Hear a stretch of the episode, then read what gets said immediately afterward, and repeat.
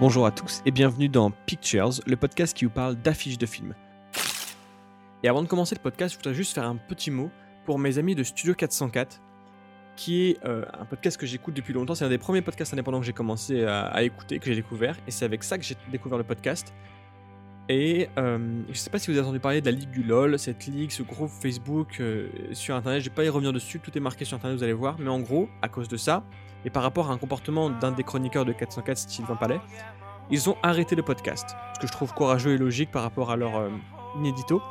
Mais voilà, moi c'est un podcast que j'aime beaucoup, que j'écoute depuis très longtemps. Je suis parti au camp avec ces gens-là. euh, je trouve que c'est des gens géniaux. Et je, regrette un petit peu, mais je trouve ça logique, l'arrêt de ce podcast. Donc voilà, je leur fais un petit, euh, un petit bisou. Et euh, j'espère qu'ils vont euh, continuer des projets euh, individuellement ou avec qualité. euh, donc leur, euh, leur maison, enfin leur, leur, marque quoi. Voilà, donc euh, je vais pas revenir dessus là-dessus euh, plus que nécessaire, pardon.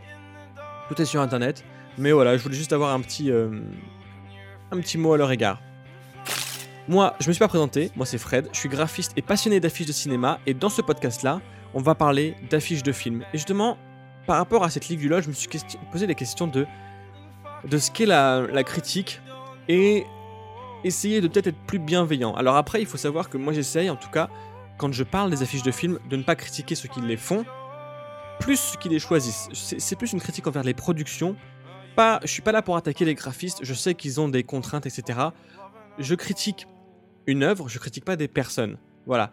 Je vais parler d'affiches, en bien, en moins bien. J'essaie d'avoir, même si c'est un peu avec humour, un ton parfois nuancé. Donc, j'espère que rien de ce que j'ai dit n'a pu être mal euh, perçu.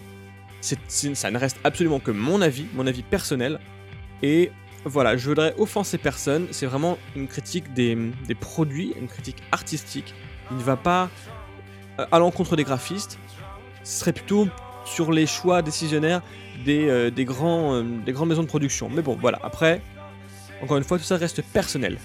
Avec cette petite euh, éclaircissement, on peut commencer un peu plus sereinement le podcast. Alors, bienvenue dans Pictures.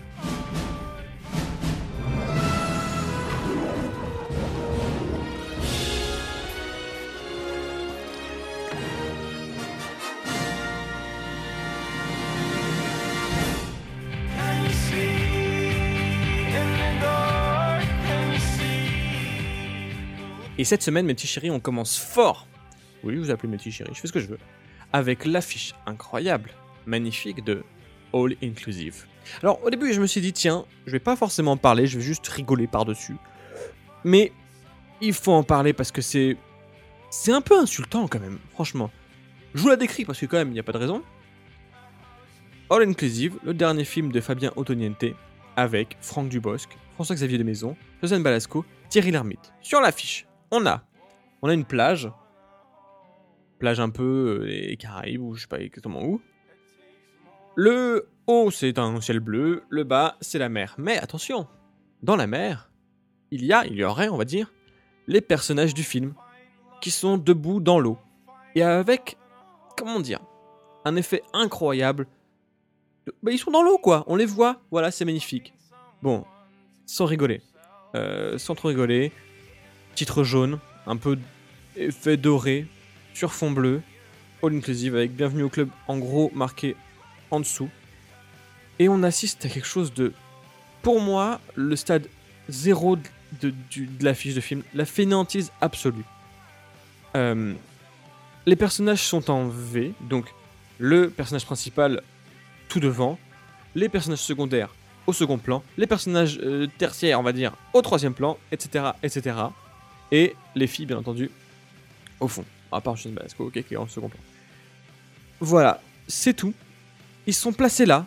Ils sont même pas. Alors, voilà, je vous parle. Faut regarder l'affiche, c'est c'est- c'est- magnifique. On a voulu faire croire qu'ils étaient dans l'eau, mais c'est pire effet du monde, quoi. C'est. euh, on a un petit peu euh, foncé leur, leur pantalon en dessous de l'eau pour faire croire qu'ils sont dans l'eau, mais ça passe pas une seule seconde. C'est ridicule. Et cette façon de présenter les personnages en les mettant simplement ce V comme ça qui ne veut rien dire, bon, qui amène tout à Franck Dupos, parce que ça va être bon, ça va être la star, ça va être le héros de, de ce de cet épisode, mais c'est voilà, c'est basique, c'est le. Tiens, mettez le, grand devant, le plus, le plus connu devant, etc. etc. Ils n'ont pas de, lien entre eux. Il n'y a rien qui les définit spécifiquement parce qu'ils sont simplement en habit de plage. Voilà. Les filles sont un peu sexy, avec des poses un petit peu, voilà. Euh, Franck Dubosc. J'adore Franck Dubosc, c'est un génie cet homme. Mais là, non. Là, c'est pas possible. Voilà, c'est. Je vais pas, pas rester trop longtemps parce que c'est une horreur. C'est même pas. Euh, c'est le nanar de l'affiche, quoi. Vraiment, c'est le nanar de l'affiche. Et puis, avec ses, grands bras ouverts, Franck Dubosc, c'est vraiment genre, regardez, on est ringard, mais on l'assume un peu, quoi. Mais non, non, là, c'est pas ringard, c'est moche, c'est laid, c'est. Il y a des affiches qui peuvent être volontairement ringard, il y a des styles ringards.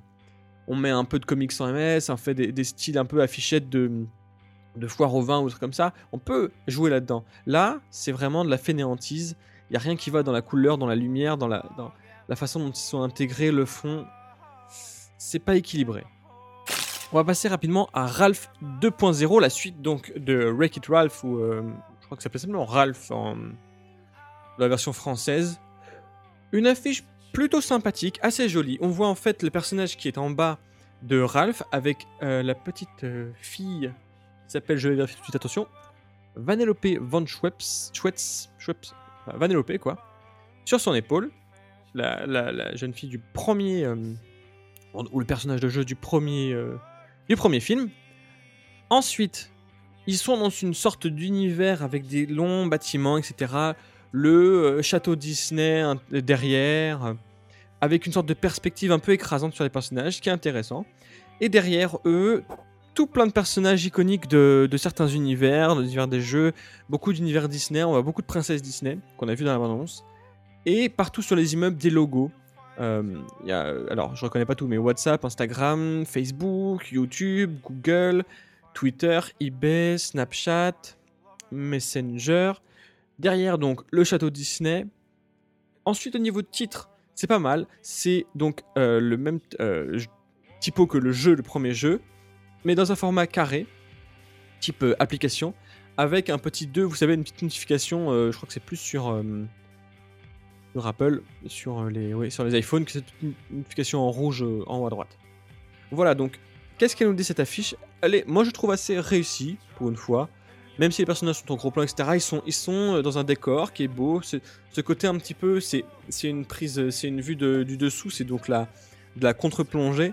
Donc les immeubles paraissent gigantesques et vient voilà, les écraser un petit peu. Les personnages qui viennent les soutenir au niveau des épaules derrière, qui sont vraiment tout petits, hein, ils vont être, ils vont être là, mais un peu anecdotiques peut-être dans le film, pas forcément hyper présents, mais bon. Voilà, les, immeubles sont dans un style très moderne, euh, futuriste, et en fait ça représente le, le, ça représente Internet en fait. oui, je peux peut-être pas le préciser, mais euh, dans ce, dans ce film, les personnages vont sur, euh, vont sur le, le, web. En fait, donc parcours Internet à travers les sites, les applications, etc., etc. Donc voilà, ils entrent dans cet univers-là qui est matérialisé sous forme de bâtiments en fonction des applications, en fonction des moteurs de recherche, etc. Avec un bâtiment Disney, avec tous les personnages Disney. Voilà. Donc, d'où le, titre euh, avec cette petite application, enfin ce petit logo euh, comme une application. C'est assez cohérent. Voilà, c'est plutôt original en plus parce que c'est finalement. le titre est marqué en assez petit, ce qui est plutôt rare pour une affiche de film où on essaie vraiment de mettre le film en gros. Voilà, c'est très coloré, c'est. Euh, dans des tons. Il y a bien le, orange du personnage avec ce petit bleu de Vanellope qui, qui dénote bien de tout ça. Voilà. Pas grand chose d'autre à dire. Encore une fois, c'est une affiche de film d'animation. Je suis pas super fou du style parce qu'on garde le style 3D euh, du film. Parce qu'il faut montrer un petit peu à quoi ça va ressembler. Ça a l'air plutôt joli, mais bon, voilà. Ensuite, on va passer toute autre chose à l'affiche du film Vice. Avec donc Christian Bell et Amy Adams, Steve Carell aussi, Sam Rockwell, qui joue George Bush, incroyable dans la bande-annonce. L'histoire donc de, euh, de Dick Cheney, euh, c'est une sorte de biopsie, un biopic. Et donc sur l'affiche, on l'a lui de profil, regardant vers la gauche, avec dans ses lunettes le reflet du drapeau américain. Tout est assez explicite là-dedans il est là, c'est ce personnage-là en gros plan. Le meilleur film de l'année en haut, avec parce qu'il a eu quand même beaucoup de bonnes critiques et des Oscars, notamment des nominations aux Oscars, et un Golden, Globe pardon, du meilleur acteur pour euh, Christian Bell. qui a pris je sais pas combien de kilos pour la. Ça n'a rien à voir avec l'affiche. Bref, l'affiche. Bon, elle reste quand même assez euh, classique. J'ai vu des, versions de l'affiche en aplat de jaune et de noir que je trouvais plus percutantes. Là, on reste sur quelque chose de très classique. Il est presque. Ce qui est dommage, c'est qu'ils l'ont un petit peu photoshopé pour qu'il soit plus lisse de peau. Je trouve ça un peu dommage, vu que bon, on est censé marquer un personnage qui. Euh, on n'a pas. Pour... Ça rien de le rajeunir, c'est un homme de 60, 60 ans peut-être dans le film.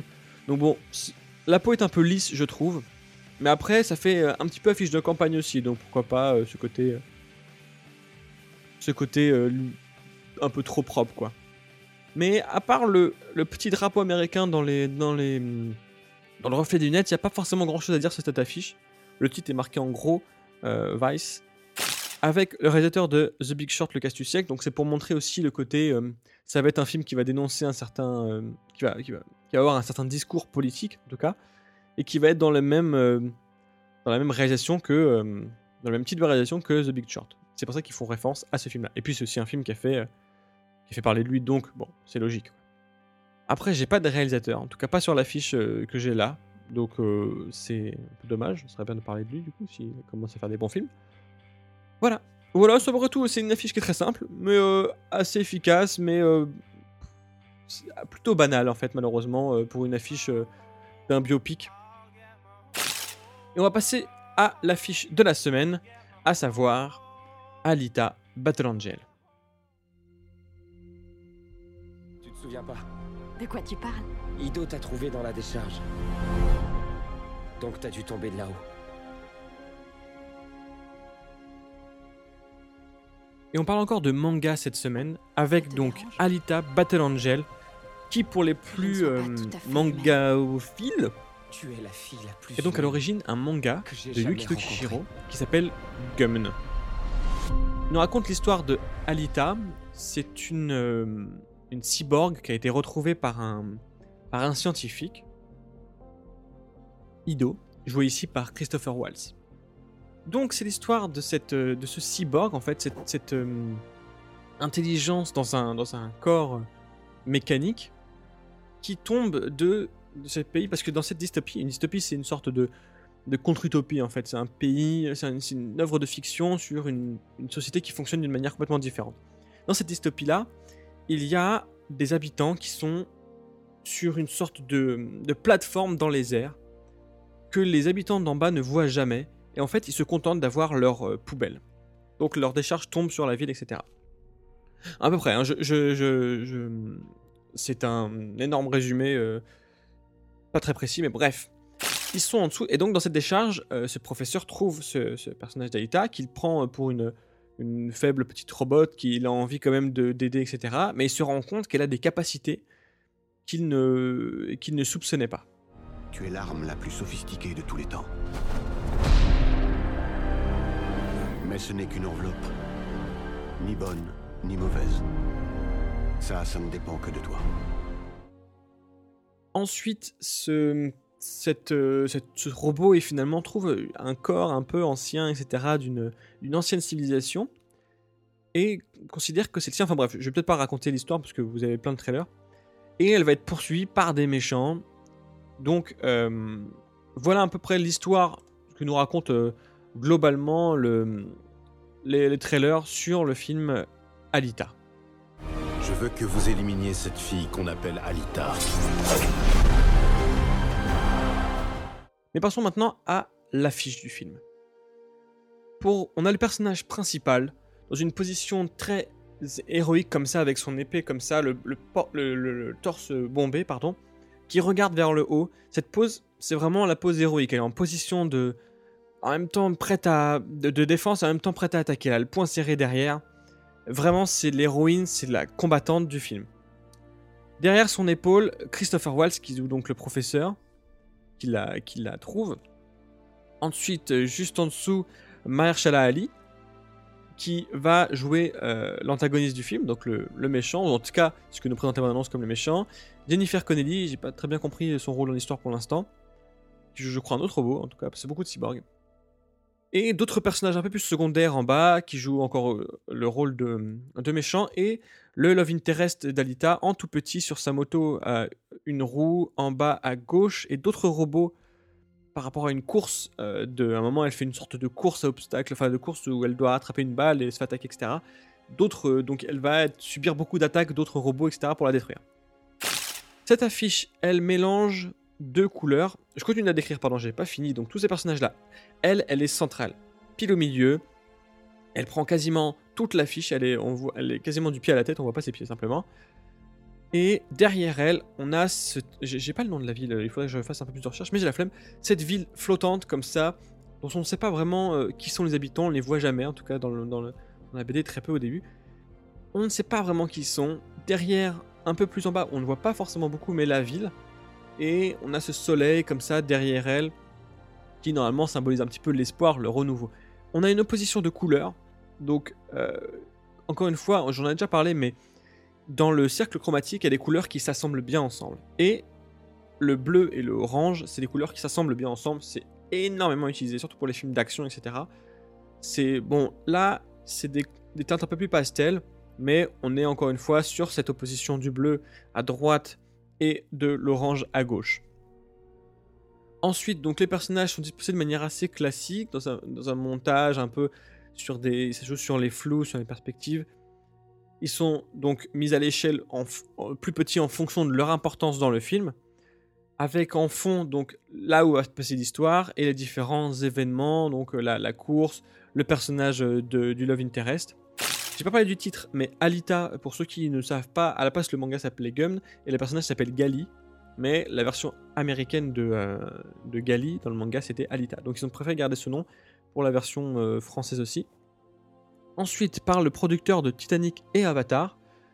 Là, ce que je trouve étrange, assez étrange, mais peut-être que c'est par rapport au public visé, c'est probablement des jeunes, donc ils ne connaissent pas forcément euh, James Cameron, euh, le mec même qui a fait Titanic et Avatar. Ils ne connaissent pas forcément son nom, mais ils connaissent ses films. Donc ils ont préféré mettre en avant les films, parce que James Cameron tout seul, ça parlait pas assez euh, aux gens. Et puis c'est Robert Rodriguez quand même qui fait le film, mais là pareil sur les affiches que j'ai, il n'apparaît pas, euh, en tout cas sur celles que j'ai, attention, hein. il n'apparaît pas non plus. Ce qui est un petit peu dommage parce que c'est quand même un réalisateur qui est assez euh, connu, mais c'est vrai que c'est un film qui est quand même assez mainstream, qui est pas dans la patte des films de genre un petit peu qu'il a pu faire avant. Donc ils vont pas mettre l'intérêt de, ils vont pas avoir intérêt à mettre son nom parce que ça risque de pas forcément parler aux gens. Mais revenons un petit peu à l'affiche, je trouve que c'est pas mal. On a un mélange pour moi des classiques de l'affiche américaine hollywoodienne de blockbuster, mais on peut retrouver un peu, euh, je trouve un peu l'esthétique du manga, parce qu'il y a aussi un petit peu de ça dans le manga. Bon, le personnage est souvent plutôt seul, pour montrer un peu sa solitude. Là, elle est très entourée, je trouve. Mais euh, ce fond comme ça, le, décor est très très beau derrière. Je sais pas si c'est euh, que des effets spéciaux ou s'ils ont pris un peu de, du dessin ou de matte painting, etc. Mais c'est très joli, je trouve. Donc, moi, j'aurais presque enlevé les personnages sur le côté. Parce que, bon, voilà, c'est des personnages qui servent pas. Enfin, bon, c'est sûrement utile dans l'histoire, mais le manga base, c'est vraiment concentré sur ce personnage qui s'appelle quand même Alita. Battle Angel, je sais pas pourquoi Battle Angel, peut-être parce que c'est un petit peu un ange, elle tombe du ciel, c'est beau. Voilà. Donc, euh, une affiche qui est quand même esthétiquement assez jolie qui a un mélange entre quelque chose de joli avec le, décor derrière et ses couleurs, qui sont, même si c'est un peu facile, ce côté bleu et, et orange, qui reste quelque chose d'assez paisible et en même temps il y a ce côté un petit peu cyberpunk de, de la série, euh, ce côté un petit peu dur aussi qui vient adoucir par la lumière. Donc les personnages un petit peu en trop sur le côté je trouve. Et, euh, et, donc la ville en fond, je l'ai déjà dit, je me répète. Donc je vais arrêter là. J'aime quand même cette dynamique qu'il y a et son regard vers le haut, il n'est pas anodin. Déjà, c'est souvent l'espoir, mais c'est aussi le, le, elle regarde vers cette, ce monde en haut qu'elle va essayer de conquérir, parce qu'en fait le but c'est de monter, sauf qu'il est interdit de voler, et tous ceux qui veulent essayer de monter se font abattre. Donc, il va, je sais pas si le film va forcément parler de ça, mais normalement il y a euh, ce thème de l'ascension vers, euh, vers ce monde. Voilà, c'est à peu près tout ce que j'ai vu sur Alita. Voilà pour cette semaine. N'oubliez pas, on se retrouve nous sur Twitter, at pictures, podcast pictures, pardon, sur euh, Ocha pour écouter le podcast, sur iTunes, sur Podcast Addict. N'oubliez pas de mettre 5 étoiles si ça vous intéresse, ou des petits commentaires, ça fait toujours plaisir. On se retrouve nous la semaine prochaine. En attendant, n'oubliez pas d'aller voir des films, Ou au moins les affiches.